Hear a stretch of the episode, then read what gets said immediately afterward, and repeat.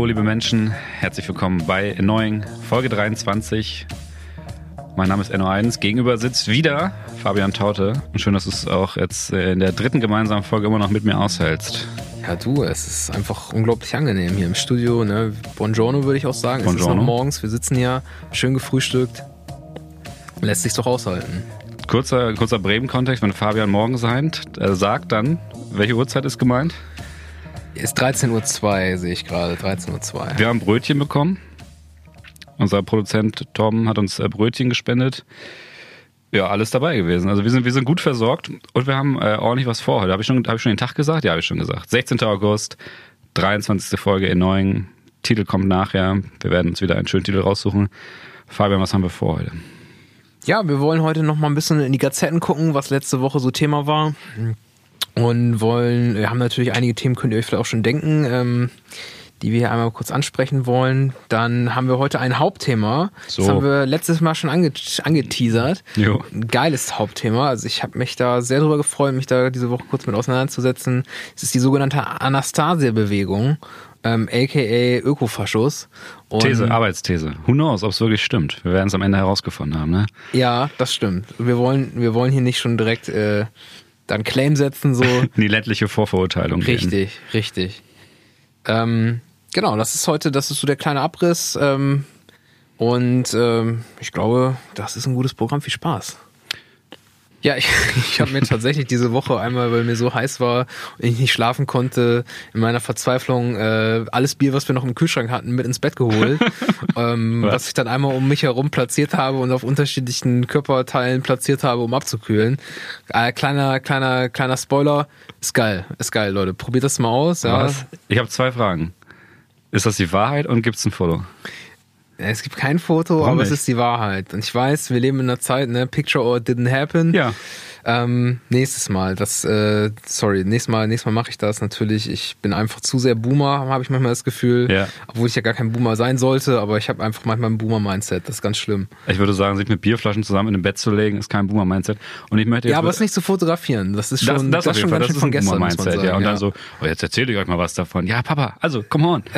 ähm, was ich gerne auch noch hätte, wäre, wir haben ja viele begabte Menschen. Das neuen Publikum ist, das ist erwiesen, das kreativste und schlauste Publikum. Mhm. Ich will Fanart.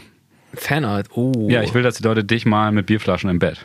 Okay. Du warst nicht ganz nackt, nehme ich an. Kleidung hat noch. Nein, ich, Oder ich war nur noch durch einen fetten Stoff bedeckt, kann man sagen. Das können wir ja, ja kreativ dann einbauen. Ja, wir wollen jetzt auch nicht zu schlimme Vorstellungen hier zeichnen. Okay. Ähm, ich muss mich auch noch mal kurz entschuldigen. Ich habe gerade ein Wort verwendet, was ich ganz fürchterlich finde, nämlich Mindset. Ja. Das ist so ein bisschen wie agiles Management oder so. Das sind so Wörter, die habe ich mir eigentlich selbst verboten, aber jetzt habe ich es doch gesagt. Ja. Vielleicht müssen wir mal so eine Kasse einführen, wenn wir so schreckliche Wörter sagen wie Mindset. Ganz fürchterlich. Ich hatte gestern auch eins davon. Ich habe es vergessen. Nicht Lifestyle hatten wir schon davor, aber Lifestyle ist eigentlich in Ordnung, ne? Haben wir bei Tiny Houses besprochen. Lifestyle mhm. ist ja okay. Es gibt auf Facebook, ich kriege gerade solche ohne Werbung davon, keine Sorge Leute, wir fangen gleich an mit strukturiertem Content.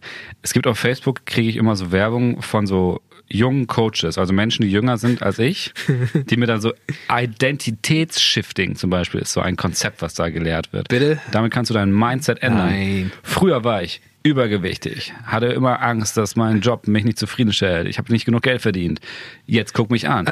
Geiler Job. Ich verdiene 20.000 Euro im Monat und Sixpack. Alter, heftig. So. Ja, also muss ich ganz ehrlich sagen, Identity Shifting so, das, das hört sich gut an. Also muss ja sagen, also ich muss ja jetzt auch noch mal irgendwann bald nach Arbeit suchen, ne? also Arbeit, für die ich dann auch bezahlt werde. Horcht auf, Arbeitgeber dieser Stadt.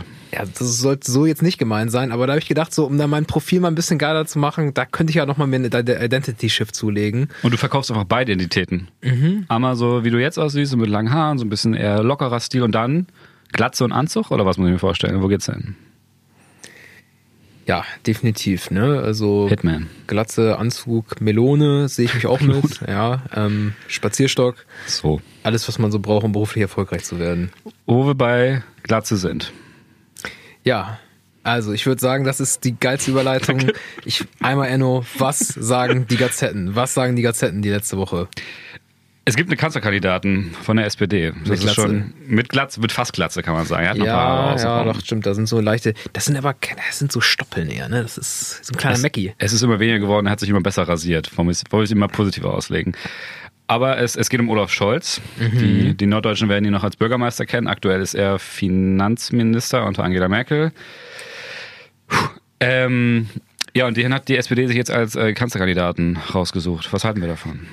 Ja, sehr überraschend, muss ich erstmal sagen. Ich glaube, das war ja das, was alle, also was, was, ich, was man von vielen gehört hat, aber dass das ein sehr überraschender Zeitpunkt war, jetzt hier im Sommerloch zu sagen, Ja. Mensch, äh, wir haben gar noch gar keine Not, wir sind viel, wir, äh, die Bundestagswahl findet im Herbst 2021 statt, wir haben noch total viel Zeit und äh, das war ja erstmal die erste große Überraschung. Und ähm, das hat wurde ja, wurde ja viel auch gesagt und das sehe ich auch so, dass das sicherlich was damit zu tun haben kann, dass die Kanzlerfrage ähm, letztes Mal ja sehr spät geklärt worden ist, ob es nun Martin Schulz werden soll oder ob es vielleicht doch Sigi werden soll, wo sich die SPD damals ja Gott sei Dank für Martin Schulz entschieden hat, der es aber dann trotzdem nicht reißen konnte. Und das hat ja damals eine sehr belastende Situation in, für die SPD herbeigeführt und auch sicherlich dazu beigetragen, dass die SPD wieder mal Probleme hatte, sich klar auszurichten und ähm, ja, sich vernünftig auf die, äh, auf die, auf den Wahlkampf einzustimmen. Und äh, ja, jetzt haben wir den Schulz. Jetzt haben wir den Schulz. Was finden wir denn? Wie finden wir das denn? Ja. Ich, ich habe dieses Zeitpunktthema gerade noch im Kopf gehabt. Kann es vielleicht, das ist jetzt natürlich eine grobe Unterstellung oder Vermutung, wegen Corona sind ja gerade viele ältere Herren bei der CDU nochmal deutlich stärker in so eine Art Vorauskanzlerrennen gegangen. Jetzt so Laschet, Söder oder na gut, Merz hat sich ja so ein bisschen nicht auf Corona, er hat ja gerade kein Mandat, wo man irgendwas mit Corona machen kann, außer im Bundestag. Ähm, haben sie da auch ein bisschen rauskristallisiert. Vielleicht wollte die, SPD da so ein bisschen in den Diskurs reingehen. Deswegen hat sie das Timing gewählt. Jetzt mal ganz unabhängig von der Personalie Scholz an sich. Nur so eine Gedanken. Ähm, also ich habe Scholz wegen zwei Sachen. Ich möchte die Notizen noch mal kurz vorlesen, die ich mir gemacht habe. Das ist, das ist ein ehrlich, das ist ein transparenter äh, Podcast. Notiz Nummer eins. Es, es fängt alles klein an, muss man sich so vorstellen. So ist diese Notiz geschrieben. Für mich ein langweiliger Typ, aber eben deshalb mega kanzlerfähig.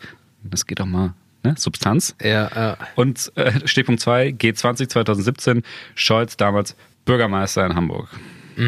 Also das ist ganz interessant. Ich schreibe ja gerade meine Masterarbeit und da, da lerne ich gerade Olaf Scholz oder wird viel von meinen, äh, also ich schreibe ein ganz langweiliges Thema, da ging es um äh, eine Ref, ja, föderale, die größte föderale Reform, die wir in Deutschland hatten, seit es, dem es die BRD gibt, äh, nämlich in 2017. Und damals war Olaf Scholz noch Oberbürgermeister oder erster Bürgermeister, Erster Bürger- erster Bürgermeister, sagt man, der Freien und Hansestadt Hamburg. Jo. Und ähm, Olaf Scholz hat damals, äh, war damals Verhandlungsführer und ähm, hat äh, ja die Verhandlungen der Länder mit dem Bund angeführt. Und ich habe jetzt sehr viele Interviews im Zuge meiner Masterarbeit geführt, wo auch viel von den äh, Befragten über Olaf Scholz gesprochen wird und äh, wie er denn damals aufgetreten ist und wie er damals agiert hat. Und ähm, da wird auf jeden Fall eine Sache, die für mich da aus diesen Interviews schon klar geworden ist, dass Olaf Scholz damals ähm, sehr viel Respekt genossen hat, ähm, weil er es geschafft hat, unterschiedliche Interessen miteinander zu vereinigen, sehr ausgleichend war, aber in den richtigen Momenten auch Führungsstärke bewiesen hat. Also es scheint ein Mensch zu sein, der gut auch ruhig im Hintergrund agieren kann, strategisch vorgeht und dann im Endeffekt es schafft, ähm, dann aber doch Entscheidungen herbeizuführen und einen gewissen Entscheidungsdruck auch aufzubauen. Also so viel erstmal, was ich jetzt gerade neu über Olaf Scholz erfahren habe Ja. von früher noch, weil so als Bundesfinanzminister ist er natürlich viel mehr im Fokus als vorher. Und man kann auch sagen, dass er wahrscheinlich damals äh, die Bausteine gelegt hat, um dann Bundesfinanzminister ähm, zu werden, muss man sagen. Ja, klar, wenn du die Kompetenz und die Kontakte hast. Hat er damals bewiesen, ja.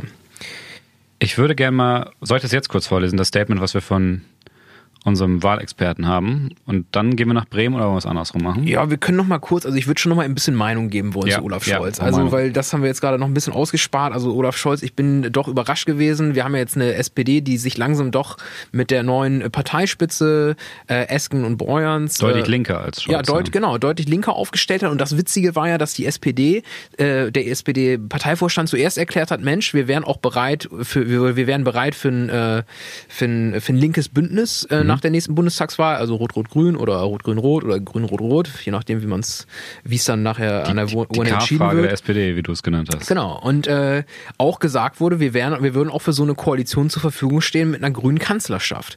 Also das hat natürlich aufhorchen lassen, weil wir seit Jahren in Deutschland eigentlich ja linke Mehrheiten im Bund haben, die aber nicht genutzt werden und wir uns immer mit einer großen Koalition dann zufrieden geben, wo auch kritisiert wird, dass das äh, die, den extremen Rändern ähm, äh, ja in die Karten spielt sozusagen Zugewinne zu, zu äh, erhalten. Ja. Und ähm, naja, dadurch aber so ein bisschen klarer Kurs fehlt in der Bundespolitik. Und wir hätten diese linken Mehrheiten und jetzt äh, spricht sich die SPD dafür aus, um dann am selben Abend zu erklären, okay, wir machen das aber mit dem konservativsten Typen, glaube ich, oder Ja. äh, mit dem konservativsten, konservativsten Typen, den wir noch auf Bundesebene haben, der, ähm, der, der beliebt ist, der präsent ist und ähm, finde ich eine ganz interessante Sache. Der GroKo-Erfahrung hat, der mega gut mit Merkel klarkommt, Mhm. der wahrscheinlich auch gut mit den anderen Kanzlerkandidaten der CDU klarkommen würde. ja. Das eigentlich irgendwie relativ ähnliche Typen sind. Mhm. Also wenn er jetzt, naja, ist dann wieder dieses klassische Thema der SPD. Ne? Dann hat man irgendwie ein ganz okayes Wahlergebnis und dann geht man trotzdem wieder in die GroKo wie in den letzten Jahren und man kriegt eigentlich immer nur schlechte Ergebnisse jedes Jahr. Ja, es ist spannend. Also wir werden sehen, wie es weitergeht. Kevin Kühnert hat sich am Tag danach äh, hat diese Kandidatur zum Beispiel unterstützt, hat aber in dem äh, ja in der Zeit, in der er vor der Presse stand, äh, über sehr vieles geredet, aber relativ wenig über den Kanzlerkandidaten selbst, sondern viel mehr darüber, dass die Partei trotzdem den Kurs vorgibt und das ist natürlich ein Balanceakt jetzt zu sagen, okay, wir wollen einen linken Kurs machen mit einem bürgerlichen Kandidaten. Ähm, ich glaube aber schon, ich habe das Gefühl, dass der Parteivorstand der SPD da relativ stark mittlerweile doch ist und relativ auch. klar in seiner Linie ist. Ich bin gespannt. Das kann natürlich zu Konflikten führen. Man kann aber auch sagen, vielleicht ist es ein strategisch cleverer Schachzug, weil die SPD ist ja nur, weil wir jetzt, äh, nur weil die SPD jetzt einen linken Parteivorstand hat, ja nicht so, nicht, nicht, nicht ausschließlich links. Da sind ja noch ganz viele, die damals diesen Agendakurs mitgetragen haben, die das total geil finden und auch immer noch für richtig halten. Du hast ja auch noch diesen sehr starken Seehammer Kreis, wenn du weißt ja, oder? Diese Ja. rechte Gruppierung und so, die auch in Berlin sehr viel zu sagen haben, zum Beispiel, obwohl das da ja auch ein rot-rot-grünes Bündnis ist. Genau. Also ich bin nicht begeistert, aber ich finde es auf jeden Fall interessant und strategisch wird man das später erst bewerten können, ob das clever war oder nicht. Aber ich finde es spannend. Aber was ich zum Beispiel interessant würde, jetzt kommen wir mal ganz kurz zu Bremen. Ich habe hier aus Bremen ge gehört, dass unser Bürgermeister, der Andreas Bovenschulte, das äh, gesagt hat, dass er der oder dass er positiv bewertet hat und äh, Olaf Scholz als progressiven Pragmatiker bezeichnet hat.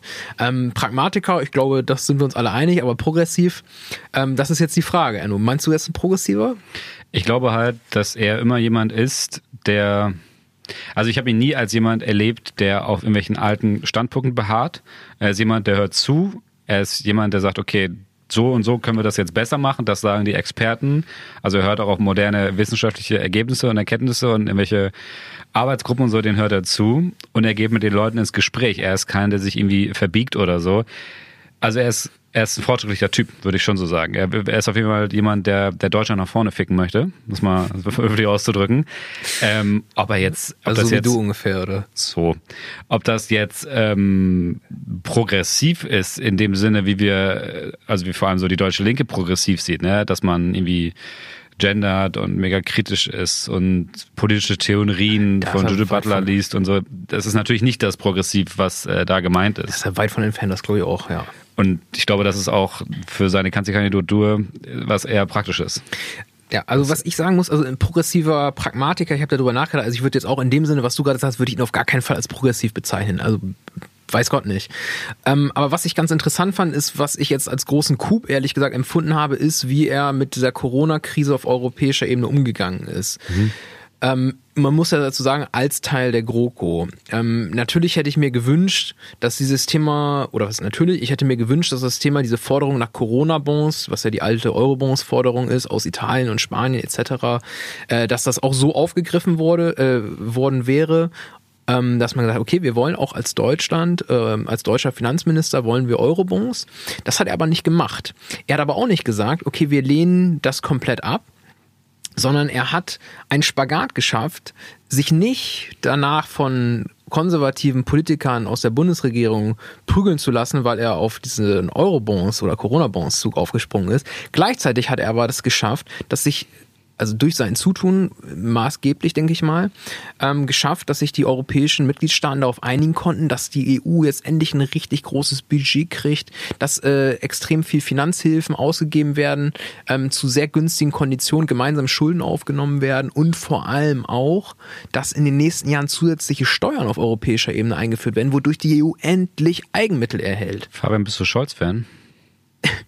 Nee, ich bin äh, absolut brennender Europäer. So. Ja, und ich bin brennender Europäer ähm, in brenne für dieses Projekt, das habe Ja. ich gerade doppelt gesagt, ich brenne für dieses Projekt und eine der, das ist jetzt einer der größten Integrationsschritte, ähm, den es seit Jahren gab, ähm, der ohne dass Corona natürlich was Gutes ist, aber der ohne Corona, glaube ich, nicht möglich gewesen wäre. Und da hat er eine wesentliche Rolle gespielt, die vielleicht nicht er ist äh, als als brennender äh, Branderedner irgendwie ähm, oder äh, ja Leader oder sowas ähm, mitgespielt hat, so aber im Hintergrund wieder als progressiver Pragmatiker, glaube ich, äh, zu beigetragen hat.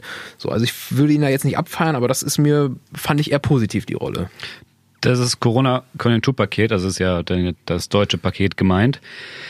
Ist auch etwas, was Valentin Blumert von Wahlkreisprognose.de mir gesagt hat, als eine der drei großen Stärken sozusagen von Scholz. Ähm, also erstmal natürlich Erfahrung. Klar, wenn du Bürgermeister von Hamburg warst, wenn du diese Verhandlungen da, die du gesagt hast, geführt hast, die du erforscht in deiner Arbeit, ähm, jetzt Finanzminister auf EU-Ebene viel aktiv, also das wird niemand in Zweifel stellen, dass er das, dass der Kanzler kann. Ich glaube, das wird, werden die wenigsten bezweifeln.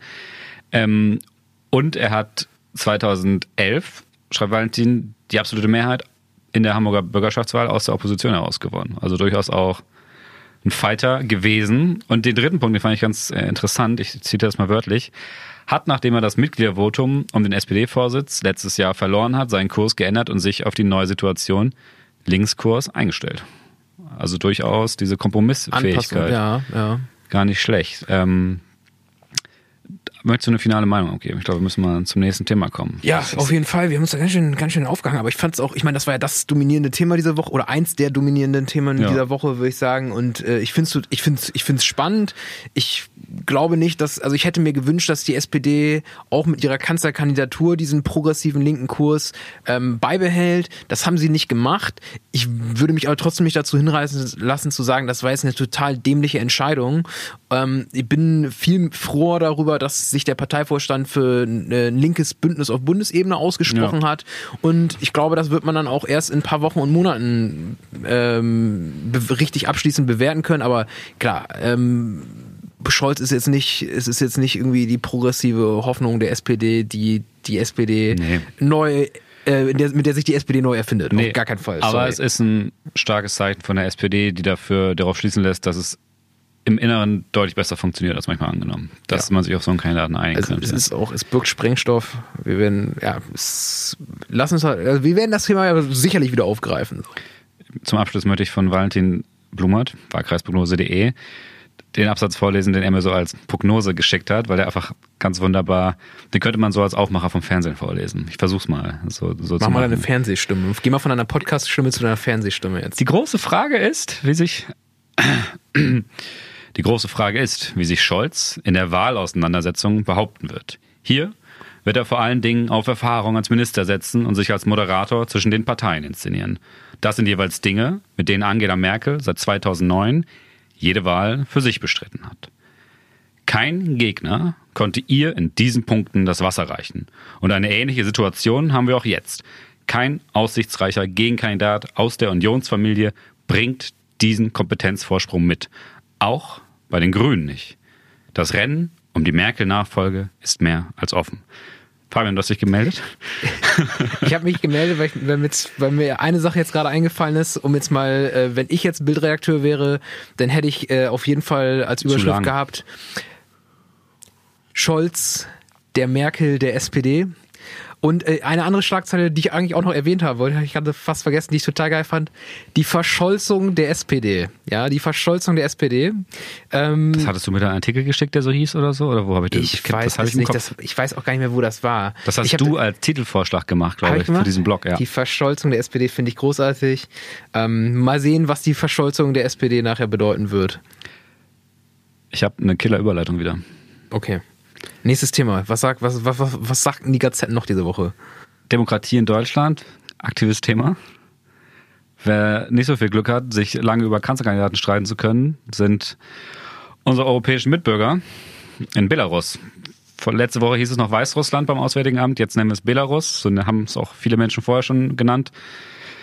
Der gewünschte Eigenname ist Belarus, früher Weißrussland. Die hatten Wahlen letzte Woche. Mhm.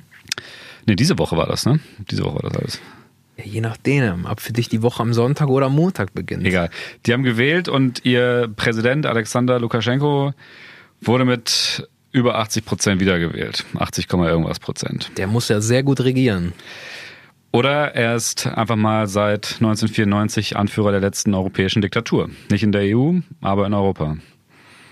Ja, der letzten europäischen Diktatur, da können wir gleich nochmal drüber Auf jeden. Ähm, ja, Lukaschenko regiert seit 91, also seitdem die Sowjetunion aufgelöst wurde, hat dann, wurde immer wiedergewählt, hat dann irgendwann in den 2000ern auch das abgeschafft, dass er nicht wiedergewählt werden kann. Ist im Endeffekt einfach eine sich selbst erhaltene Diktatur. Es gibt einen starken Polizeiapparat. Ähm, Weißrussland ist von der EU wie auch inzwischen von den früheren russischen Verbündeten leicht abgekapselt. Und aktuelles Thema sind erstmal die Wahlen, die also offensichtlich gefälscht manipuliert wurden. Ne? Ich glaube, da sind wir uns alle relativ einig. Da hat auch niemand großartig widersprochen. Selbst von irgendwelchen linken Akteuren, die sonst irgendwie dann auch großer Fan noch von so kommunistischen Projekten, wie sich die, wie sich Belarus tatsächlich sieht, so in Reihe von Venezuela, Kuba und so. Sieht, da gab es äh, relativ wenig ähm, von wegen äh, war natürlich kein Wahlbetrug und so. Es war ganz klar Wahlbetrug, es wurde falsch ausgezählt, Menschen durften nicht wählen. Die Wahlkommission ist gut, wie auch hier, mit der Regierung verbandelt, aber Wahlbeobachter wurden irgendwie erst am Tag vorher eingeladen, also auch da konnte, kann niemand von wirklich Transparenz sprechen.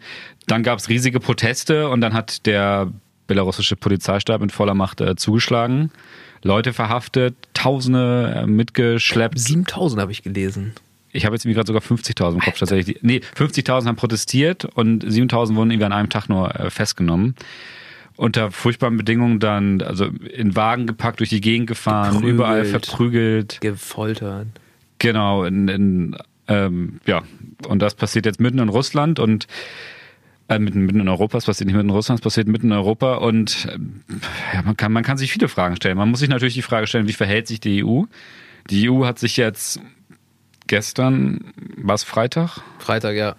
Dazu entschieden, Sanktionen aus. Äh, genau, die Außenminister, die EU-Außenminister haben getagt. Die Kommissionspräsidentin von der Leyen hat vorher schon Sanktionen gefordert. Gestern haben die EU-Außenminister getagt und konnten sich auf Sanktionen einigen. Man muss dazu sagen, individuelle Sanktionen gegen einige Beteiligte des äh, belarussischen Regimes. Also sie suchen auch immer noch die Verantwortlichen für die Wahlfälschung und wollen die halt auch sanktionieren. Und die Sanktionen, die Sanktionen, die jetzt gerade angesagt sind, sind vor allem das Einfrieren von Vermögen bei europäischen Banken und Reiseverbote. Genau, Reiseverbote. Das dann zum Beispiel, wobei St. Moritz ist ja in der Schweiz, ne? Aber das kann man noch äh, hinfahren dann, kann ja. Kann man noch hinfahren, ja. Aber vielleicht dürfen sie dann nicht mehr nach Garmisch-Partenkirchen zum Skifahren oder sowas. Tja. Oder nach Barcelona. Ähm, genau, aber es ist auf jeden Fall, es ist relativ krass. Also die Wahlfälschungen in Belarus waren immer relativ krass. Ähm, dieses Mal wird wohl davon ausgegangen, dass die oppositionelle Svetlana Tichanowskaja, die von der westlichen Presse sehr geliebt wird genau, dass die sogar die Wahl gewonnen hätte. Also das äh, sagen Experten. Acht oder neun Prozent hat sie bekommen. Genau, hat dann aber acht oder neun Prozent offiziell bekommen. Ähm, sagen Experten, sorry für diese Formulierung, aber ich kann das leider nicht sagen, wer das wirklich sagt, aber ähm, kundige, ne? Kundige, kundige Leute. Kenne. Ähm, Genau, und es ist, es ist relativ krass. In diesem Staat wird sowieso generell seit langer Zeit Pressefreiheit, Medienfreiheit, Meinungsfreiheit eingeschränkt und ähm, naja, das, wie Enno eben schon sagte, in europäischen, in, in Europa, ja, in Kontinentaleuropa. Und ähm, genau, es ist die Frage, solche Sanktionen, kommen wir damit voran? Bringt das was? Äh, wie weit, wie weit, ja, wie weit kommt man mit sowas? Ich habe schon, ähm, also es gibt Stimmen in der weißrussischen, äh, in der belarussischen Opposition, die in solchen, jetzt vor allem so finanziellen Sanktionen eher wenig Effekt sehen, der den Leuten wirklich hilft, weil es würde sich alles nur wieder auf die Bevölkerung niederschlagen. Also einem reichen Bonzen, der irgendwo viel Geld hat, ist es relativ egal. Also nicht, nicht egal, aber es wird ihn jetzt in seinem Leben nicht so hart treffen, wie die Leute, die von ihm finanziell abhängig sind. Der hat genug Länder, wo er sein Geld geparkt hat. So, richtig. Der ist wahrscheinlich bei europäischen Banken, weil da die Kreditkarten besonders einfach sind oder so, oder auch tausend anderen Gründen. Oder weil es da auch, auch ganz viel Handel gibt und so. Ähm, aber das wird ihn jetzt nicht so hart treffen. Ähm, Europa hat so ein bisschen ein Problem mit Belarus, weil wenn wir jetzt wir Europa die zu hart angehen, dann gehen die halt wieder näher auf Putin zu. Wenn auch die belarus-russischen Beziehungen seit Wladimir Putin an der Macht ist deutlich äh, schlechter geworden sind und sich jetzt Belarus mit China einen neuen Hegemon rangeholt hat, der hat relativ viel Geld investiert und so. Und da hat, das ist halt wieder dieses typische Problem, was Europa hat mit diesen Anrainer mit Anrainerstaaten oder generell Staaten, die irgendwie politisch kritisch sind, die aber geopolitisch mega wichtig sind. Hm. Also wir haben jetzt zum Beispiel die Ukraine einen Staat, wo es geopolitisch nicht so geklappt hat mit der Stärkung durch die EU nach einer Protestbewegung und also nach der Maidan-Bewegung und da ist dann halt erstmal Russland reingegangen mit Söldnern und markierten Truppen und hat sich da ein bisschen Land geholt. Ein bisschen mehr auch. Wenn wir jetzt Belarus schwächen, ähm, wirtschaftlich, dann kann es sein, dass sie entweder wieder zu Putin gehen und sich halt mega anbiedern und dann wird sich da nichts ändern in dem Land menschenrechtlich. Oder es kann sein, dass der Russe, der, der Russe, oh Gott. muss ich jetzt in, muss ich jetzt in die Kasse werfen? Ja, das doch. Ist die, das, das, ist, das ist die Boomer-Kasse, die ja, Einmannkasse. Ich, ich wollte gerade sagen, das war eine, das ganz klar hier Boomer-Talk gewesen, hier, genau. der Russe. Ähm, dass Moskau äh, sagen wird, ja gut, dann gehen wir jetzt da auch rein. Es gab ja schon Berichte von festgenommenen russischen Söldnern in mhm. Minsk, in der Hauptstadt von Belarus. Ähm, dementsprechend ist das eine extrem sensible Sache. Und ähm, ich, ich habe aber sowas immer den Instinkt, ja gut, wir sind doch die EU, lass doch einfach reingehen mit ein paar Truppen, lass doch die nächste Wahl machen und dann gucken, wie das Ergebnis läuft. Gut, sowas läuft nie besonders rund, aber sowas läuft auch nicht viel schlechter als eine komplett gefälschte Wahl, wo danach Leute verprügelt werden oder erschossen. Ähm, dementsprechend. Ja, es ist die Frage, es ist, ich meine, das ist eine Abwägungssache. Also ich finde das zu dem jetzigen Zeitpunkt extrem krass. Also ich meine, das sowas kann in Situationen manchmal die allerletzte Konsequenz sein, aber das darf nicht die erste Idee sein, die man hat, ist meine Meinung dazu. Also ja. wir haben ja die Wahl, äh, ist in der letzten Woche gewesen und äh, die Wahl ähm, ist natürlich gefälscht gewesen, das haben wir eben schon mehrmals gesagt. Ähm, der Druck, werden wir sehen, ob das was bringt. Also was ich jetzt gehört habe, ist, dass äh, viele von den Gefangenen genommen und illegal Gefangenen genommenen äh, befreit wurden oder freigelassen worden sind, wo auch sich entschuldigt wurde, dass viele Unbeteiligte gefangen genommen, äh, gefangen genommen worden sind. Oh Gott, ganz spannend. Ja, die haben einfach random auf der Straße versucht, so Redelsführer so zu erwischen, haben einfach jeden mitgenommen. So, und dann ist, äh, also ich meine, die Konsequenz müsste meiner Meinung nach eigentlich sein, dass der Druck, oder das wäre das, das wäre das Wünschenswerte, was passiert aufgrund dieses Druckes, dass äh, Neuwahlen ausgerufen werden, ja, die unter Beobachtung der OSZE stattfinden, also ähm, neutralen Wahlbeobachtern und Wahlbeobachterinnen, ähm, um dort, um dort am besten noch das Europäische Korps einzusetzen, dass dort auch eine gewisse, dass die Leute sich vielleicht sicher fühlen auch. Das wird nicht passieren. So, das wird wahrscheinlich nicht passieren, aber das wäre so das Optimum, also um ja, vielleicht ja, mal einen optimalen ja. mhm. Prozess zu beschreiben. Ähm, und man muss auch ganz ehrlich sagen, wir müssen uns auch die Frage stellen, welche Rolle spielt denn eigentlich die Bundesregierung? Die Bundesregierung hat momentan die Ratspräsidentschaft in der EU inne. Also das ist eine halbjährig verteilte Führungsrolle, die immer an unterschiedliche EU-Staaten geht. Die Deutschland hat sich ganz viel vorgenommen. Deutschland ist das bevölkerungsreichste Land Europas. Deutschland ist das wirtschaftsstärkste Land Europas. Deutschland, äh, auf Deutschland werden die Augen gerichtet in solchen Fragen, wie es ja. weitergeht, wie man damit umgeht. Und äh, naja, Deutschland hat da meiner Meinung nach auch einen gewissen Zielkonflikt. Ne? Also Nord Stream 2, diese Pipeline, die russisches Gas nach Deutschland Deutschland bringen soll, die ja sehr umstritten ist, die läuft zum Beispiel auch durch Weißrussland. Und ähm, damit macht sich Deutschland natürlich auch vor allem von Russland abhängig, was ja immer wieder stark kritisiert wird macht sich andere, andere sagen, machen sich von den USA unabhängiger, weil die USA natürlich Schiefergas nach Deutschland verkaufen wollen. Ähm, ist eine schwierige Debatte, da möchten wir jetzt nicht irgendwie weiter einsteigen ja. und das bewerten. Da gibt's gute Argumente auf beiden Seiten, aber ich halte es auf jeden Fall für extrem schwierig, dass Deutschland sich dort so abhängig macht von Russland und dadurch, dass sie auch durch Weißrussland geht, oder Belarus, sorry, natürlich auch von Belarus. Und das ist sicherlich ein Grund, denke ich mal, warum die Bundesregierung sich dort bisher auch auf europäischer Ebene noch nicht so klar geäußert und abgegrenzt hat, was aber zwingend notwendig wäre. Zu diesem Deutschland-Thema, also stimme ich dir völlig zu, ist aber auch wahrscheinlich relativ klar, warum es da diese eindeutige Abgrenzung nicht gibt, hast du ja gesagt. Ne? Mhm. ja, Interessenkonflikte. Ähm, ich habe in meiner Recherche zu diesem Belarus-Thema bin ich auf so ein kommunistisches Kollektiv gestoßen. Plotpoint heißen die. Die wollen wissenschaftsbasierten Kommunismus machen. Whatever. Sie haben eine sehr coole Einordnung zu diesem ganzen ähm, Belarus-Thema aktuell gegeben, auch im historischen Kontext. Und so habe ich echt nochmal relativ viel gelernt über die Geschichte von Belarus. Ähm, Link findet ihr auf erneuing.de im Beitrag zu dieser Folge. Ähm, und da war auch ein ganz interessantes Detail drin, was in der deutschen Geschichte also so super konsistent immer ist. Ähm, Deutschland hat bis zum Waffenembargo, wann war das 2008, 2009, da durften halt keine Waffen und Repressionsmaterialien mehr an äh, Belarus verkauft werden, also Maschinen, Software, hm, die dazu benutzt werden können, deine eigene Bevölkerung äh, zu kontrollieren und zu bestrafen. Also nicht genau nachgeschaut, was das alles ist, aber so eine gute Telefonüberwachungsanlage oder so, die kann dir auch eine deutsche Softwareunternehmen sehr gut programmieren und darf sie dann auch verkaufen an genehme Länder.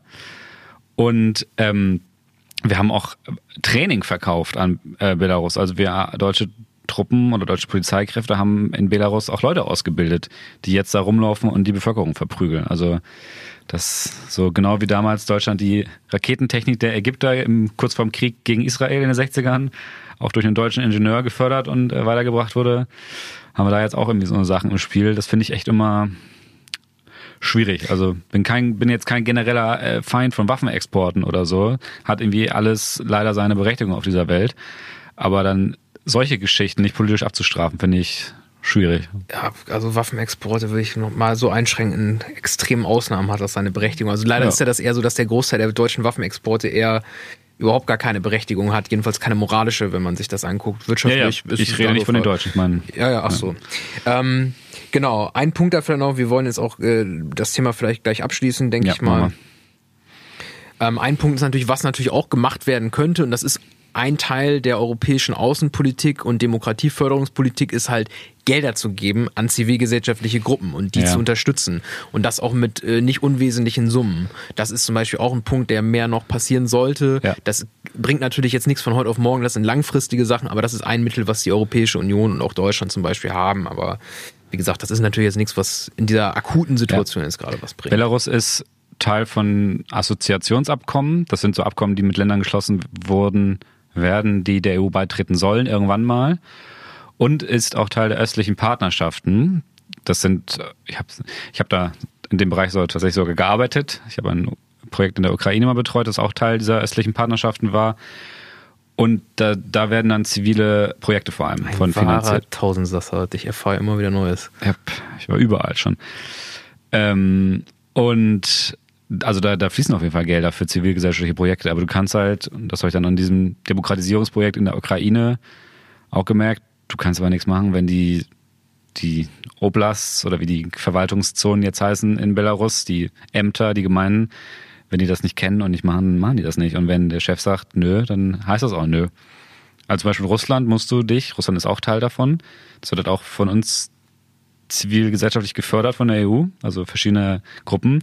Da wirst, wirst du als ausländischer Agent gemeldet, wenn du ziviles Engagement im Land machen möchtest. Also Hm, ja, ja. es ist nicht so einfach über Zivilgesellschaft leider die demokratische Kultur nicht- eines es Landes zu formen, wenn der Staat das nicht möchte. Guter Hinweis noch, ja. Gute Ergänzung, ja.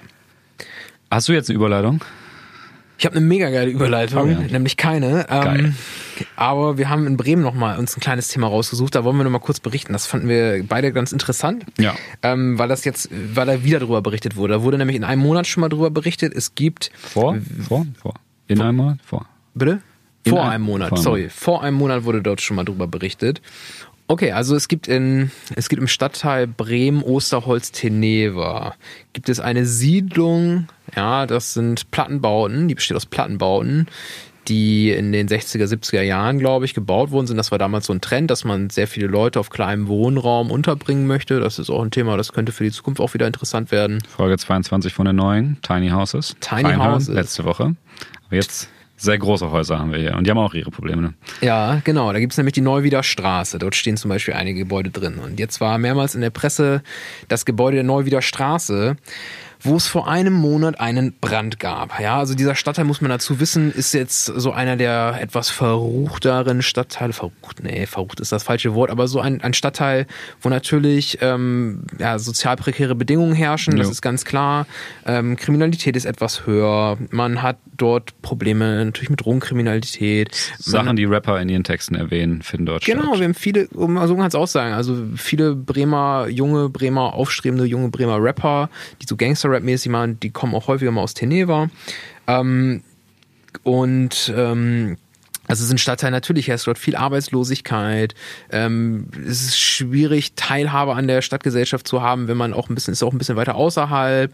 Ähm, also es sind keine einfachen Verhältnisse, wenn man dort aufwächst. Das ist ziemlich klar. Auch nicht nur, wenn man dort aufwächst, auch wenn man dort hinzieht. Ja. Ähm, genau. Und dort gibt es dieses Gebäude in der Neuwieder Straße 3, wo auch immer davon gesprochen wurde, dass dort in diesem Gebäude mit Drogen gehandelt worden ist und dass es dort immer wieder Kriminalität gab. Und vor einem Monat gab es dort nun Brandstiftung. Ja, dort haben ähm, ist noch nicht ganz sicher.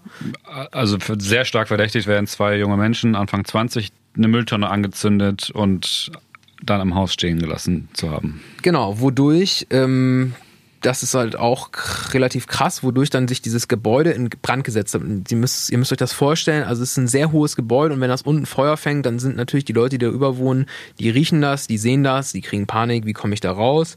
Und es gab dort dann einen Großeinsatz von der Polizei, die dort, äh, von der Polizei natürlich, von der Feuerwehr, die Polizei wird sicherlich auch vor Ort gewesen sein, aber insbesondere natürlich die Feuerwehr mit 27 Fahrzeugen, 70 Einsatzkräften, also ein riesen, ein riesen Einsatz dieses Gebäude, wo die Fassade mittlerweile schon bröckelt, also ein in die Jahre gekommenes Gebäude, an dem nicht viel saniert wird, darum geht's jetzt gleich auch im Kern. Ja. Äh, dort wurde unter anderem auch die Gasleitung beschädigt. Ja?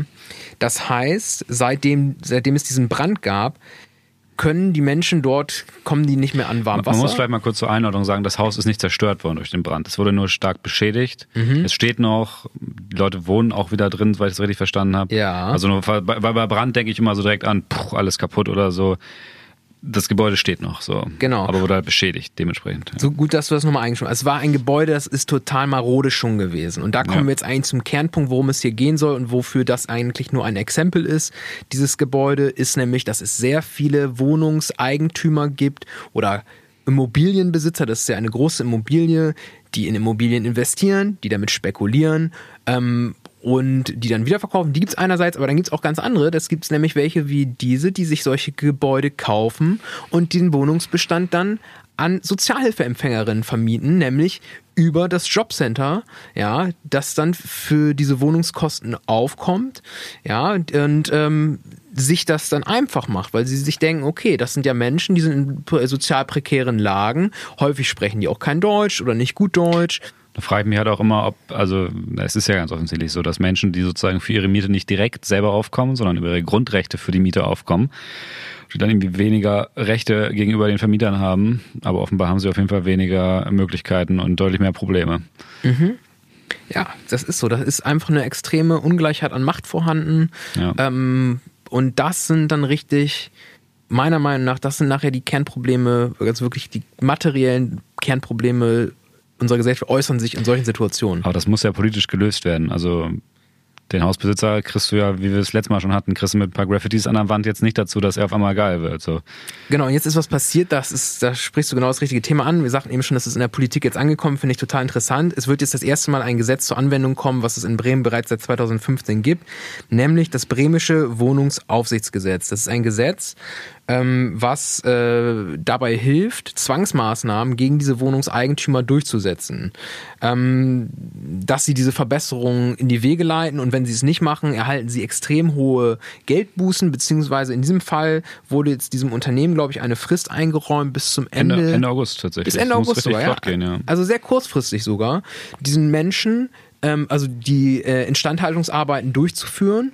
Ansonsten müssen sie den Menschen ab Ende des Monats Ersatzwohnraum zur Verfügung stellen. Ihr Ja. müsst euch das vorstellen, das ist ein riesen Gebäude, also mal eben Ersatzwohnraum für diese Menschen zu finden, das ist, würde ich sagen, quasi unmöglich. Ja, also du hast halt noch ein paar Objekte und da musst du ja auch noch einen Umzug zahlen. Also werden die nicht machen, die werden den Bums fertig machen.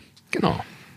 Und also es ist einfach jetzt eine Frage, also es werden natürlich dann erhebliche Geldbußen auf dieses Unternehmen höchstwahrscheinlich zukommen und es ist interessant, wie sich das dann entwickelt. Also man versucht da sicherlich, glaube ich, gerade ein Exempel zu statuieren und, und auch ein Ausrufezeichen zu setzen, ähm, dass man sich auf diese Art und Weise gegen negative Auswüchse auf dem Mietmarkt, auf dem Wohnungsmarkt ähm, auch wehren kann. Ich bin gespannt, ob das klappt. Ich bin gespannt, wie das klappt. Aber ich finde es auf jeden Fall total spannend, das jetzt zu verfolgen, was dort passiert. Fabian, ich würde sagen, wir beide machen eine kleine Pause. Mhm. Wir essen noch eins leckeren Brötchen, die uns unser Produ Producer, würde ich inzwischen sogar sagen, Producer und Freund, mhm. Tom äh, Budelmann hier mitgebracht hat von seiner, seiner Lebensabschnittsgefährtin in Liebe hergestellt und sehr gut schmeckend. Ähm, die, die verleihen wir uns gleich noch ein. Dazu vielleicht eine kleine Cola. Wir haben Pepsi und Coca da. Also kannst du sozusagen. Das können wir auch gleich nochmal ausdiskutieren. Ja, gerne. Ähm, und danach, wir haben jetzt gerade 80 Familien auf jeweils 50 Quadratmeter und gleich reden wir über eine Familie auf einem Hektar. Und warum das vielleicht nicht ganz so eine geile Idee ist, sich dazu einen völkisch-esoterischen Touch reinzuholen nach Deutschland. Und hören wir uns gleich nach der Pause wieder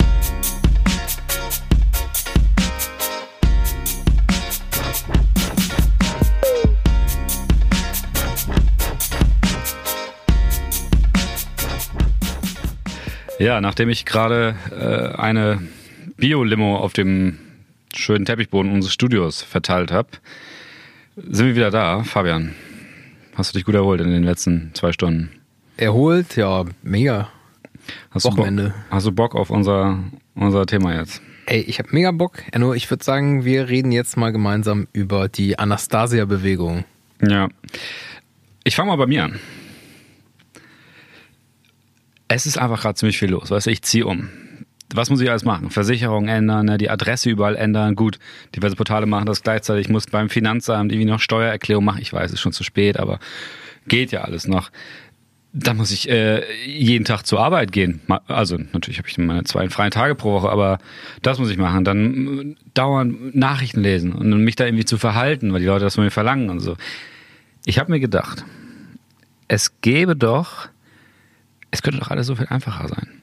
Früher haben die Menschen es doch auch geschafft, sich alleine auf dem Land zu versorgen. Und ich habe mich mal ein bisschen umgeguckt und ich habe ähm, äh, auf, auf, auf, einer, auf einer coolen Seite, die sich so mit Frieden und Natur und auch so ein bisschen der Rückkehr zum Boden, aus dem wir ja entspringen als Mensch, ne, beschäftigt und habe was gefunden. Ähm, eine Romanreihe. Eine, eine Romanreihe? Genau, und Leute, die nach dem, was in dieser Romanreihe vorgegeben wird, äh, leben. Und in diesem Roman wird eine Anastasia beschrieben. Anastasia, wer, wer ist das denn? Wie kann man sich die vorstellen? Also optisch würde ich mir eine ziemlich schöne blonde Frau vorstellen, äh, die immer mit Vögeln und anderen Viechern rumhängt. Mhm. Ähm, und der russische Autor, boah, jetzt bevor ich seinen Namen hier falsch sage, Lalalala. Wladimir Megre oder Megre. Negre, ja, Negre, das habe ich auch gehört. Ja. Der hat, der hat die getroffen in der russischen Taiga, in mm. Sibirien. Also gut, also mittelmäßig, Land, wo man sehr gut auf jeden Fall leben kann und bewirtschaften kann. Ist ein bisschen kalt manchmal, aber manchmal ist auch sehr warm. Und der hat da die Anastasia getroffen und die hat, die hat ihm ganz viel gezeigt, dass vieles so viel einfacher sein könnte, zum Beispiel, dass du, wenn du zurück na zur Natur gehst, auch wieder ganz viele neue Kräfte in dir erwächst, dass du dich, wenn du dich von diesem technokratischen westlichen Bullshit hier mit irgendwie was Gesetze, fortschrittliche Medizin, Schule für alle Leute, mhm. Gleichberechtigung, ups, kommen wir nachher noch zu. Oh. Ähm, und dieser ganzen Vermischung von Völkern und so, wenn du dich davon löst ähm, und den geilen Landsitz baust mit deiner Familie. Ähm, ein Hektar Land reicht, um eine Familie, Familie meine ich natürlich wirklich nur Mann, Frau, Kinder, ne, möglichst viele bitte, von der Frau. Ähm, dann kannst du dich völlig autark versorgen und wirst auch viel gesünder. Und Anastasia, die hatte keine Krankheiten. Wahnsinn. Also ich muss ja sagen, das hört sich ja so an, als wären ja. einige meiner Probleme und auch deiner Probleme ja. auf einen Schlag gelöst, wenn ich diesen Lebensweg einsteige. Ich höre da so einen ironischen Unterton raus, Fabian. Ironisch? Findest, findest du meine Ausführung nicht, nicht, nicht kritikvoll genug? Nein, ich finde, ich finde sie erstmal total toll. Also das ist ja eine Zeit, in der wir leben, in der einem ja mal wieder Wege aufgezeigt werden müssen, mhm. ja, wie es so weitergehen kann. Nein, also Muss man ganz klar sagen. Das hört sich erstmal ganz schön verschwurbelt an, Enno. Was ist was? das denn? Was ist denn daran verschwurbelt, wenn ich in die Natur zurückgehen möchte, keinen Bock auf Ausländer habe und meine Frau gefälligst Kinder kriegen soll? Also wo ist, wo ist, wo, wo ist die Kritik? Ja gut, ist schon ein relativ klares Weltbild. Also verschwurbelt ja. nicht im Sinne von verworren, aber es ist, fragt sich doch, es stellt sich doch die Frage, wieso sollte man sowas vernünftigerweise wollen? Also was, was, was, wie kann das sein? Also was ist das für eine, was ist das für eine Romanreihe? Also das ist ja, hört sich ganz komisch an. So, so ein kleiner Prophet der Negri, oder? Megre, Megre. Megre, Megre. Megre. Ähm, ich, ich hau einfach mal die, die Facts raus und verlasse dieses Rollenspiel. Ähm, ja, also Vladimir Megre hat Bücher geschrieben, sieben, sechs, keine Ahnung, eine richtige Romanreihe, eine dicke, um die Jahrtausendwende rum, 90er bis frühe 2000er. Mhm. Darin beschreibt er halt, wie er diese Anastasia getroffen hat und wie diese ihm einen ganz neuen Lebensansatz gezeigt hat, wie er zurück ja. in der Natur mit dem autarken Familienhaus äh, Landsitz auf einem Hektar sich selber versorgt von den ganzen Zwängen der westlichen Welt, die es ja durchaus gibt. Also das setzt überall bei Punkten an, die auf jeden Fall die vorhanden sind. den Leuten auch, auch Sorge macht und so. Und im Endeffekt schickt er erstmal vor, okay, geht Sorge macht, also ich, wenn ich da mal ganz kurz einhaken, ja. wo ich sagen würde, um das fällt mal eben einzuordnen, so, weil du hast ja eben auch ein paar Sachen gesagt, wie von wegen, ja, äh, Gleichberechtigung und so weiter und ja. so fort. Ich glaube, das ist nicht, doch, es gibt sicherlich Leute, denen das Sorgen bereitet, ja, gibt es Leute, denen das... Halbe CDU bereit, das Sorgen. Na, aber wo ich sagen würde, was es definitiv gibt, ist eine Zunahme von Komplexität. Ja. Ja, wir kommen, wir kommen am Ende zu einer Analyse, warum wir glauben, dass sowas geil ist, aber das ist auf jeden Fall ein äh, großer Punkt. Ich möchte mal kurz so die, die, die Sprache, mit denen sowas dann in der deutschen esoterischen Szene verkauft wird, erklären. Das ist jetzt. Ähm, also das ist, gibt's auch in, also das ist in Deutschland mittlerweile ein Ding, oder wie? Ja, ja, guter Punkt. Also in Russland gibt's mehrere tausend Gemeinden schon. Gut, das ist auch ein arschgroßes Land, wo du auch mhm. relativ easy wahrscheinlich dir so einen Landsitz äh, klären kannst. Ähm, in Deutschland gibt's jetzt auch einige, ich glaube es sind, oh, fuck, ich habe die Zahl leider nicht im Kopf, aber es sind also in, im Groß, also knapp 100 oder so Landsitze. Mhm, okay. Ähm, davon sind viele wahrscheinlich auch völlig harmlos, einfach irgendwelche Ökos, die auf dem Land sind. Ein paar sind aber auch sehr kritisch. Und das generelle Problem an dieser Geschichte ist, dass mit dieser Öko-Ideologie, die einfach erstmal ein sehr friedlicher Gedanke ist. Ne? Wir gehen aufs Land, wir entziehen uns der Komplexität. Sachen an. Genau, die, die gibt es ja auch durchaus bei der Hippie-Bewegung in Deutschland. Wenn ich mhm. mir so diese mhm. ganzen Öko-Kommunen und so angucke, jetzt irgendwie Siebenlinden oder sowas in der Niedersachsen, ähm, dass das halt vermengt wird mit so einer ethnopluralistischen, also jedes Volk soll gefälligst da bleiben, wo es ist und soll bitte auch nicht miteinander bumsen. Ethnopluralistisch, ja. Genau, ist ein beliebtes, ähm, das ist so ein wie heißt das, Menetekel, Menetekel, also so ein Menetekel, ja. Menetekel, so ein Wort, was die Rechten dann gerne benutzen, um zu sagen, hey klar, lieben wir alle Völker, aber die sollen schön da bleiben, wo sie sind und nicht miteinander bumsen. Mhm. Ach so, also dieses, wir sind keine Rassisten, weil wir haben ja nichts gegen einzelne Völker. Aber die sollen solange, schön da bleiben. Mhm, solange die Türken in der Türkei bleiben so. und solange die Algerier in Algerien bleiben und okay. Genau. Das hört man ja immer wieder. Identitären, modernen, rechten Bewegungen haben das halt auch benutzt, um mit, gegen Fluchtbewegungen so zu agieren. Auf jeden Fall. Anastasia, jetzt mal aus Perspektive einer deutschen ESO-Seite, wurde von so einer Familienmutter, wo, man jetzt erstmal überhaupt nichts Böses dabei sieht, äh, geschrieben, der Text. Ähm, das wichtigste Geschenk für die Mensch, für die Menschen war die Idee des Familienlandsitzes. Jede interessierte Familie soll danach kostenlos mindestens ein Hektar Land erhalten, ohne das Recht, es weiter zu verkaufen, sondern nur mit dem Recht, es zu vererben. Auf diesem Grundstück soll ein Haus stehen und eine Banja, russisches Dampfwort, bin ich auch voll dabei, ehrlich gesagt. Und es soll ein Teich gegraben werden. Anstelle eines traditionellen Zauns entsteht eine lebendige Umzäunung aus Hecken und Sträuchern. Auf dem Grundstück von einem Hektar werden Obstbäume, Sträucher, eine Vielfalt von nützlichen Gemüsesorten, Pflanzenarten, Kräuter, Kräutern, Pilzen und Blumen gepflanzt. Ähm, ja, das ist halt so das, wie das dann hier das verkauft wird. Das hört sich ja erstmal ganz freundlich an. Das hört sich ja erstmal so ganz anders, wenn äh, das so dieses, dieses unter dem Schlagwort zurück in die Natur. Ja, genau. Und dann ist natürlich die Frage, warum, was soll daran so gefährlich sein? Ne? Ähm, wurde schon Glück schon in der deutschen Szene, also in der deutschen so Antonio Amadeo Stiftung und so wurde sowas schon behandelt. Bell Tower News. Ist das? Antonio Amadeo Stiftung ist eine Stiftung, die gegründet wurde, das habe ich schon mal hier im Podcast erklärt, ähm, nachdem ein in, boah, ich glaube, er wurde in Ghana geboren, hat dann hier im Osten irgendwo gearbeitet und wurde tatsächlich eines Abends äh, von Nazis totgeschlagen. Und die setzen sich jetzt wofür ein? Gegen Rassismus und Antisemitismus. Ja, siehst du, genau. Nochmal, nochmal gut erklärt, ja. Ähm, und die haben diese Seite Bell Tower News. Wenn ich das jetzt, wenn ich die schon zitiere, dann ist jeder Verschwörungstheoretiker raus, weil die haben die halt voll auf dem Kicker. Das ist so das politische Gegenstück dazu. Ja, aber ist also, doch gut, wenn die jetzt gleich raus sind. Dann äh, haben ja, wir uns da schon mal ein bisschen positioniert. Aber doch, bleibt noch ein bisschen hier, liebe Verschwörungstheoretiker. Hört euch heute noch alles an. Ich erzähle euch nachher auch noch was über den Heilstrahl von Anastasia. Mhm. Ähm, Problem eins das äh, Weltbild. Also erstmal kein super Problem, extrem anti-westlich. Gut, kann man sagen, ist ein politisches Statement, dass man halt keinen Bock auf diese freie liberale westliche Gesellschaft hat. Finde ich persönlich scheiße, mhm. auch wenn sie natürlich nicht die perfekte Gesellschaftsform ist. Ähm, dazu gibt es leider noch viele Verschwörungstheorien. Also die, also die, Amis sind die Bösen, die Europäer sind die Bösen und die Russen sind die Guten, oder wie? Ich sagte ja auch gleich, wer dahinter steckt, mein Freund. Okay. Antimodern und damit halt auch häufig antisemitisch, zudem rassistisch und mit extrem konservativen Familienwerten. Problem Nummer zwei, wir bringen nachher noch Beispiele für diese ganzen Behauptungen natürlich, dieser Öko-Touch und diese kritischen Werte, die man so über Natur und Frieden vermitteln kann auf einmal. Also dass man sagt, so es ist es ist naturbezogen, antiwestlich zu sein. Es ist naturbezogen, dass die Frau gefälligst Kinder zu kriegen hat. Es ist naturbezogen, dass nur Mann und Frau am Start sind, statt Frau und Frau oder was auch immer jetzt in der Familie abgeht. Ne? Mhm. Die kannst du halt darüber vermitteln und auf einmal hast du so ein Einfalltor, wo dann auch ganz viele andere Szenen in Deutschland anknüpfen können, obwohl du eigentlich nur einen Ökolandsitz machen wolltest.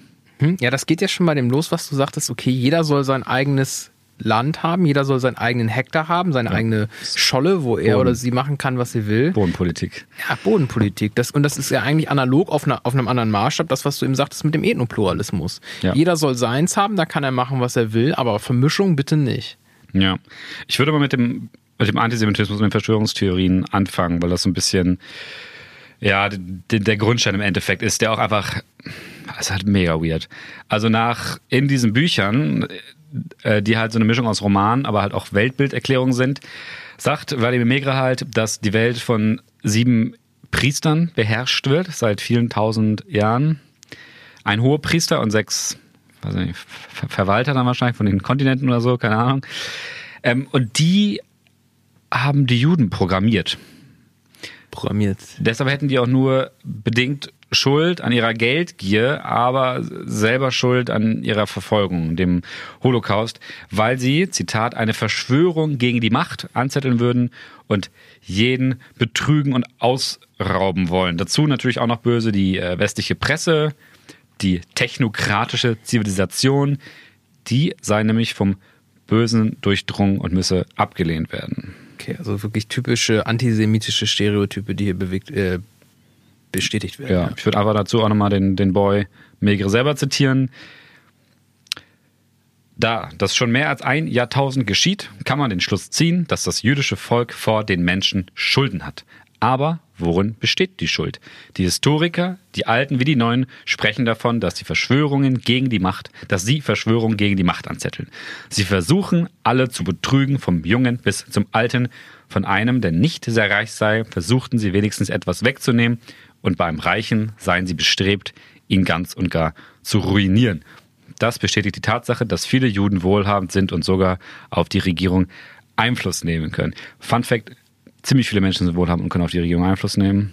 Und da sind bestimmt auch Juden dabei. Dass dahinter eine jahrtausendlange Programmierung durch sechs hohe Priester steckt, I doubt it.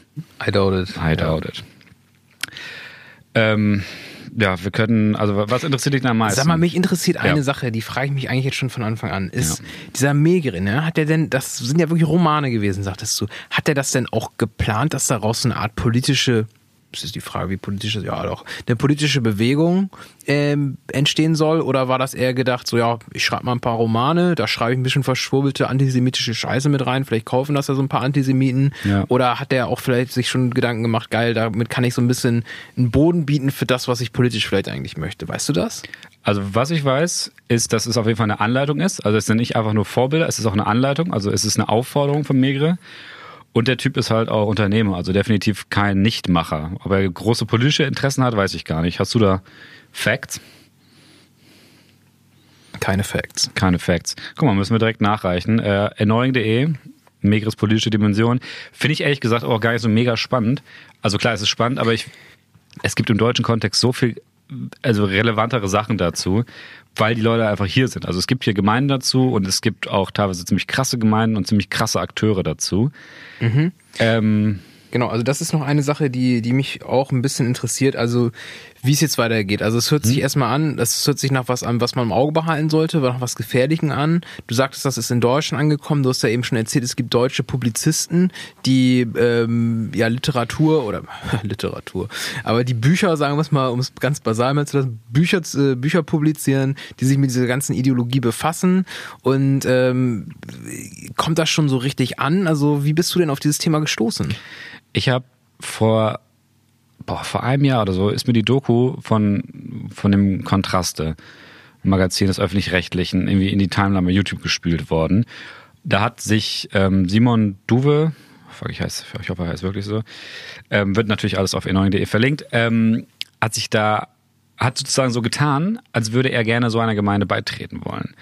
Er ist, ähm, er hat sich ein bisschen verkleidet. Er sieht tatsächlich dir relativ ähnlich. Er hat auch so einen, so einen schicken Schnäuzer und so schöne Augen.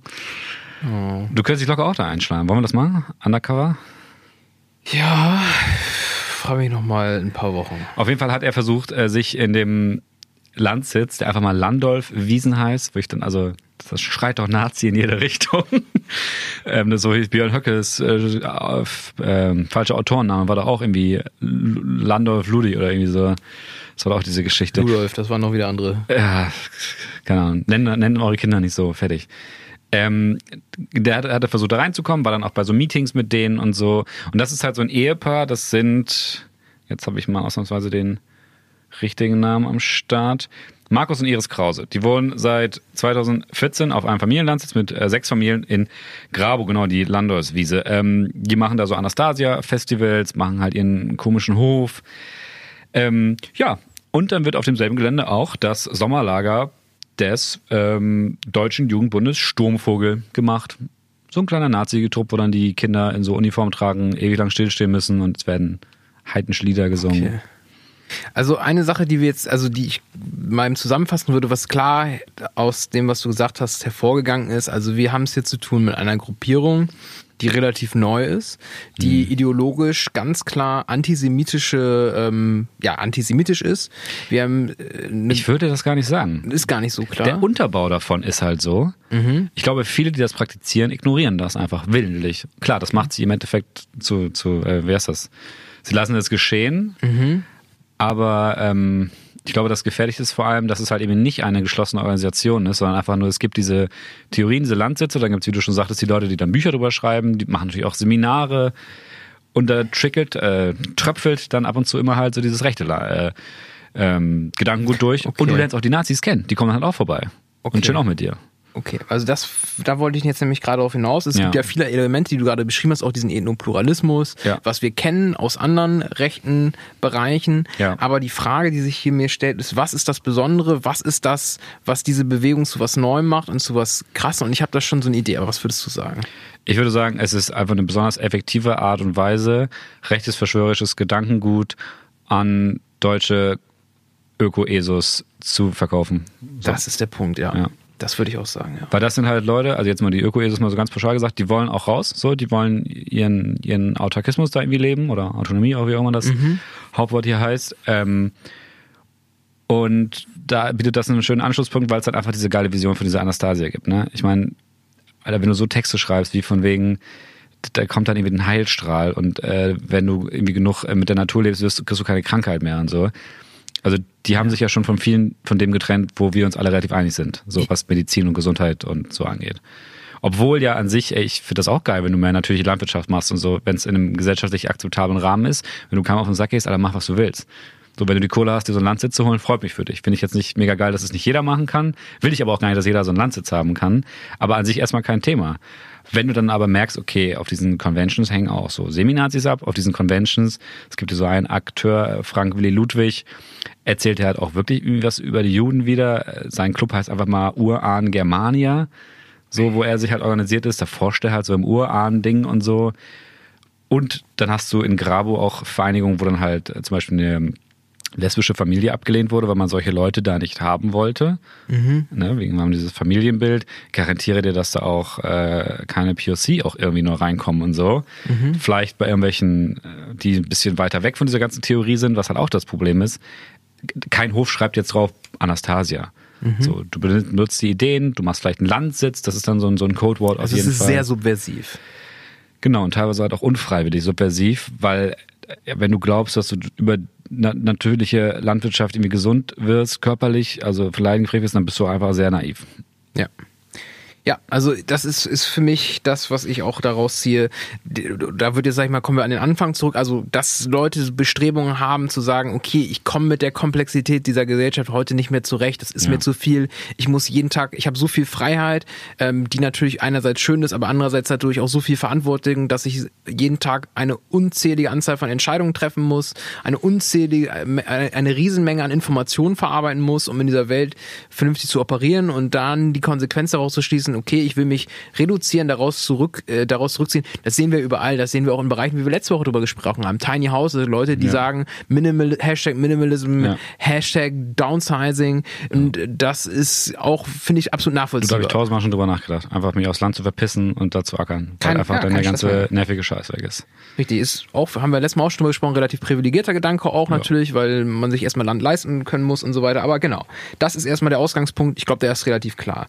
Und dann haben wir relativ viele Leute, die so da schon in so eine Ecke ein bisschen in so eine Richtung mal reingeguckt haben und schon ein bisschen in die äh, Richtung unterwegs sind, so ökomäßig, esoterisch, äh, Homöopathie-Ecke haben wir auch schon kurz vorhin angerissen.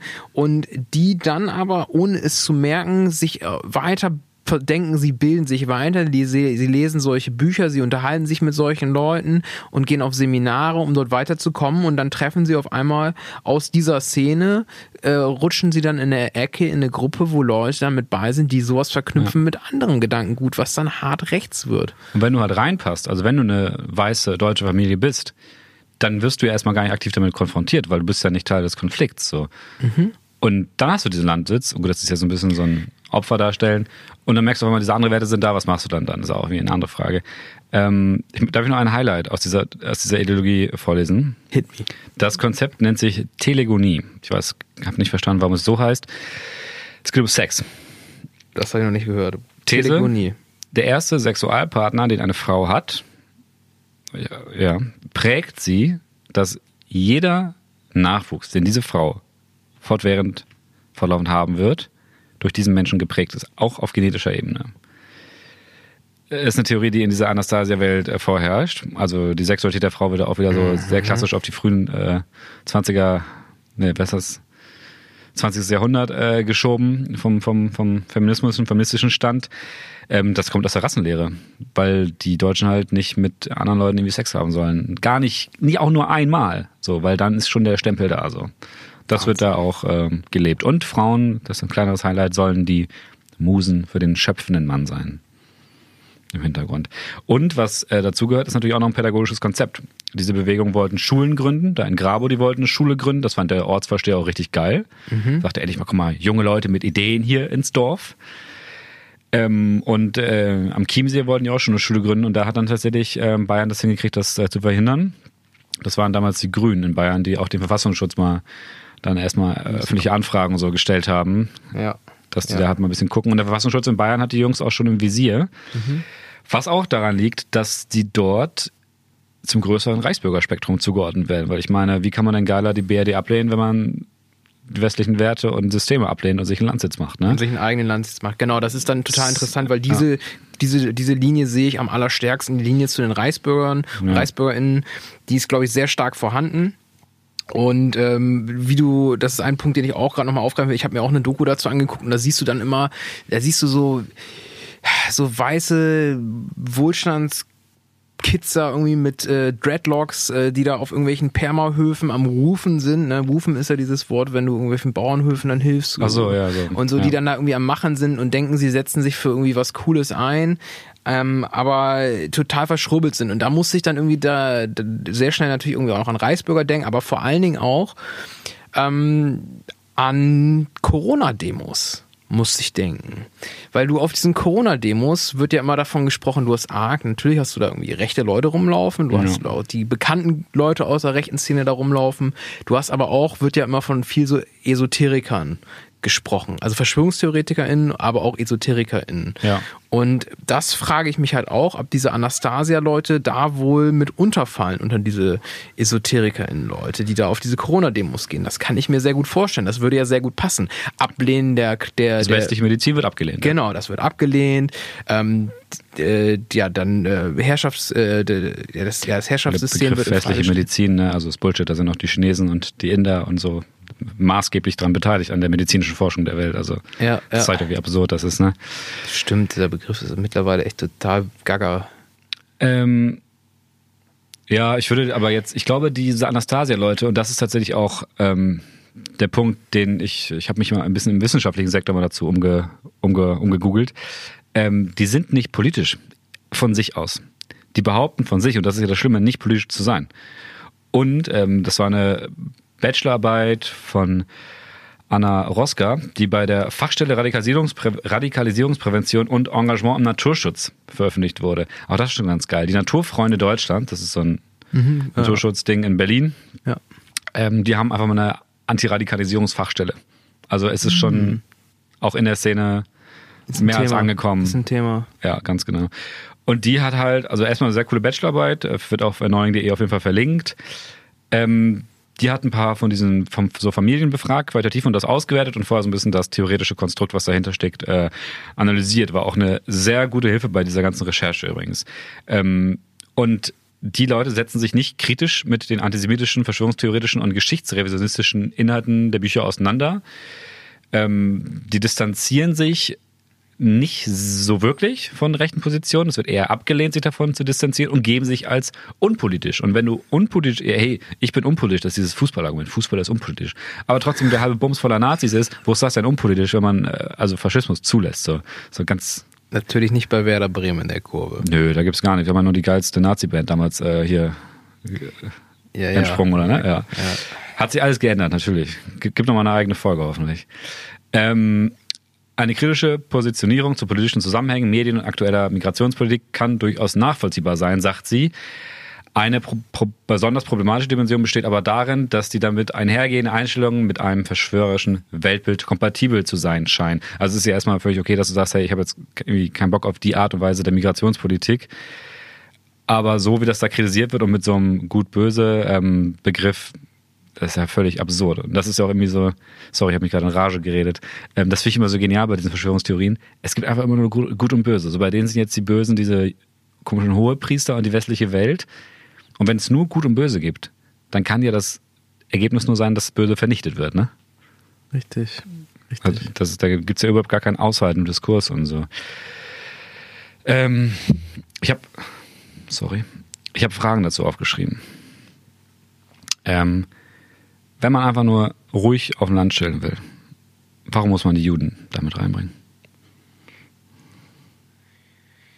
Du musst ja erstmal, also du, du, du ziehst ja nicht auf, also doch, es gibt bestimmt auch Leute, die einfach ihre Ruhe haben wollen und deswegen aufs Land ziehen, im Alter oder auch wenn sie jung sind, meinetwegen. Aber wenn du sagst, also das als politisches Statement begreifst, dann musst du ja erstmal äh, eine Motivation dafür finden äh, in, oder eine politische Analyse sozusagen innerlich durchführen, warum du denn überhaupt aufs Land ziehen willst und dann eine Motivation zu finden. Und ich denke mal, da ist das dann relativ einfach, sich in der Begründung einen Sündenbock zu nehmen und äh, alles, was einem nicht gefällt, was nicht gut läuft auf der Welt, auf diesen Sündenbock zu schieben. Und das ist ja Jahrhunderte Tradition in, Europa, ähm, das dann auf die Juden zu schieben. Dann Ne? sitzt man da und sägt an seinem Holz für sein Landsitz und sagt, boah, der scheiß Jude schon wieder. Ja. Geiles Leben. Zweite Frage von drei. Wieso kann man nicht einfach rational, wissenschaftlich nachdenken und sagen, hey, diese Art von Leben hat diese und diese Vorteile und deshalb machen wir das? Warum braucht man dazu eine blonde, hübsche Frau mit Zauberkräften? Das ist eine gute Frage. Ob das, äh, ob das vielleicht so, also das sind sicherlich natürlich irgendwie Sachen, ja, natürlich auch Leute, die sich vielleicht vorher als unpolitisch be begriffen haben, die haben natürlich auch in ihrer Kindheit schon, in ihrer Jugend, ihres ganzen Leben über eine gewisse politische Ja. Prägung erfahren, ob sie es wollen klar. oder nicht. Und ähm, natürlich ist das dann eher, würde ich sagen, ein Lebensmodell, wo solche, wo solche, oder ein Gedankenmodell, wo solche Begriffe wie Heimat eine große Rolle spielen, die ja auch äh, im Nationalsozialismus sehr stark benutzt worden sind, ähm, ist das dann sicherlich auch äh, einfach nur konsequent auf solche Bilder zurückzugreifen Ja. äh, und zu sagen, okay, ähm, das ist das Vertraute sozusagen, das ist das, was mir immer beigebracht wurde, was Deutsch ist. Das ist Ja. ja der Stereotyp über Deutschland und in Russland ist das sicherlich auch die weiße, blonde, blauäugige Die haben Frau. tatsächlich eine eigene Rasse konstruiert dazu, die sogenannten Vedenrussen. Das sind dann so die Arier an dieser Ach, die ganzen Vedrussen, Theorie. Ja, Vedrussen, Vedrussen, Ved genau. oder Ved ja, habe ich auch Also das gelesen. haben sie auch sich eingebaut, so eine, so Ja. eine völkische Ahnentradition. Dritte und letzte Frage, Schwarz-Weiß-Denken. Entweder Naturvölker oder westliche Werte. Warum kein Kompromiss? Wir sind ja im Endeffekt beide auch irgendwie schon mehr oder weniger in so ökopolitischen Szenen unterwegs gewesen und ich habe da lange auch nach irgendwie Kompromissen zu sowas gesucht, weil da tendiert man ja auch gerne zu irgendwie extremistischen Auslegungsarten. Ne? Aber ich finde, inzwischen gibt es da echt viele coole Optionen, wo man sagt, das geht beides. Also eine aufgeklärte Ökobewegung ist ja durchaus jetzt nichts, was es nicht gäbe in Deutschland. Ja, das ist sicherlich eine Sache, die zu vereinbaren ist. Ähm, aber ich würde sagen, es ist sogar eine größere geisteswissenschaftliche Diskussion, ehrlich Ja. gesagt, die es da gibt. Also ich musste auch gerade viel an den Begriff, äh, den es ja auch in der politischen Theorie gab, des Kommunitarismus denken. Ja, das Kommunitarismus? Ja, über den Kommunitarismus. Also ich muss sagen, es ist jetzt sehr lange her, dass ich mich mal im Studium damit auseinandersetzt Das ist ein sehr langes habe. Wort. Ja, ist ein sehr langes Wort. Da steckt aber ja das Wort Kommunitare auch drinne. Kommunitar, also Gemeinschaft, also von Gemeinschaft Ah, kommt okay. das, Mhm. denke ich mal. Ich spreche kein Latein und auch kein Griechisch, aber ich Community. denke mal, aus einer der beiden Sprachen wird es kommen Ja.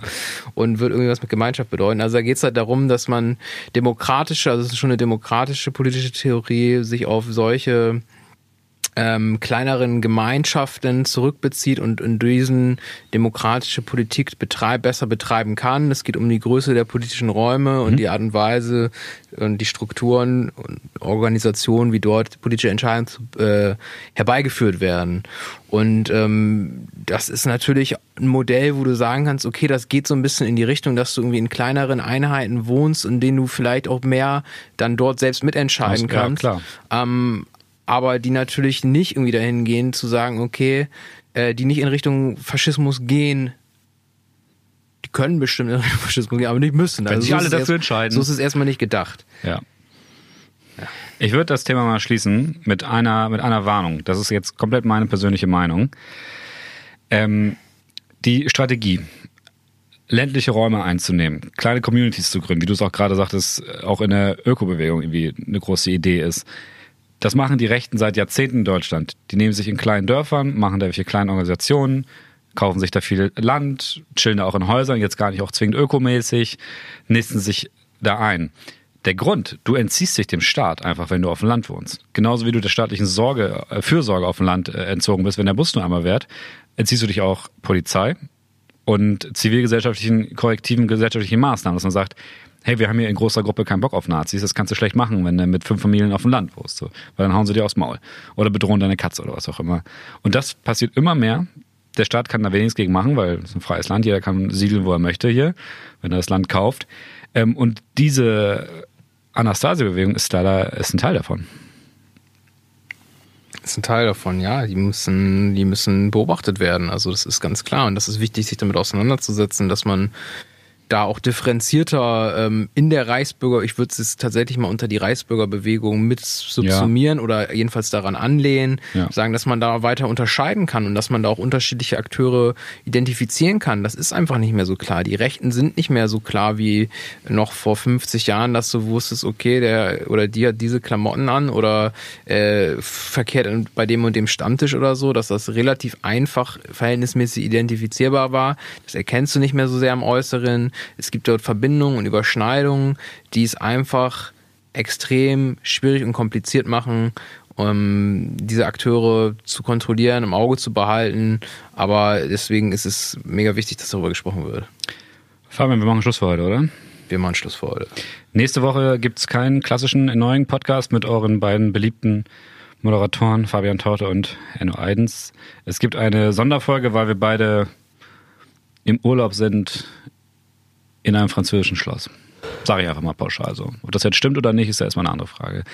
Dafür gibt es aber ein cooles Interview, was ich ähm, im Juli aufgenommen habe mit einem Vertreter vom Jüdischen Forum für Demokratie und gegen Antisemitismus. Da geht es um die äh, Corona-Demos und rechte Demos in Berlin.